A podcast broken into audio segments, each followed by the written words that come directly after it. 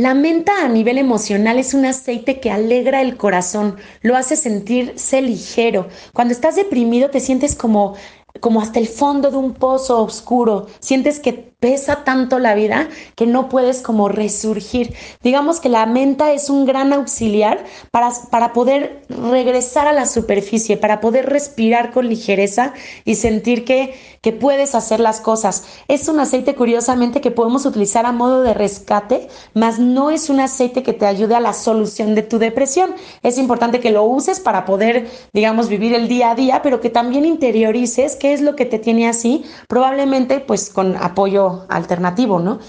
Eh, la menta, por nada más de olerla, de sentirla, enfría el cuerpo, abre vías respiratorias, ayuda a la circulación, es vasodilatador, eh, lo podemos utilizar para bajar la temperatura corporal en caso de temperaturas eh, por alguna enfermedad o en caso de bochornos, por ejemplo. Podemos tomarlo en agua y da muchísima paz y salud digestiva.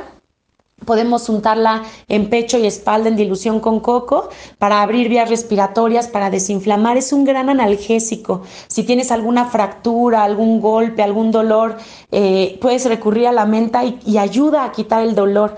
Puedes hacer un enjuague bucal, por ejemplo, con melaleuca, con menta y con ongard, este, para mantener como la salud bucal. Las personas que tienen alergias eh, o sinusitis, por ejemplo, acostumbran poner una o dos gotas de menta debajo de la lengua y dejarlo el mayor tiempo posible para que desde el paladar se vayan abriendo las vías respiratorias y desinflamando.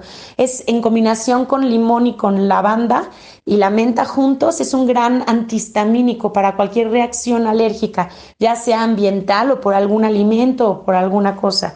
Em, la menta a mí me ha ayudado muchísimo en infecciones estomacales. Cuando tienes diarrea y crees que no la vas a librar, de pronto la combinación orégano-menta es fabulosa. La menta creo que es de los aceites que más impactan.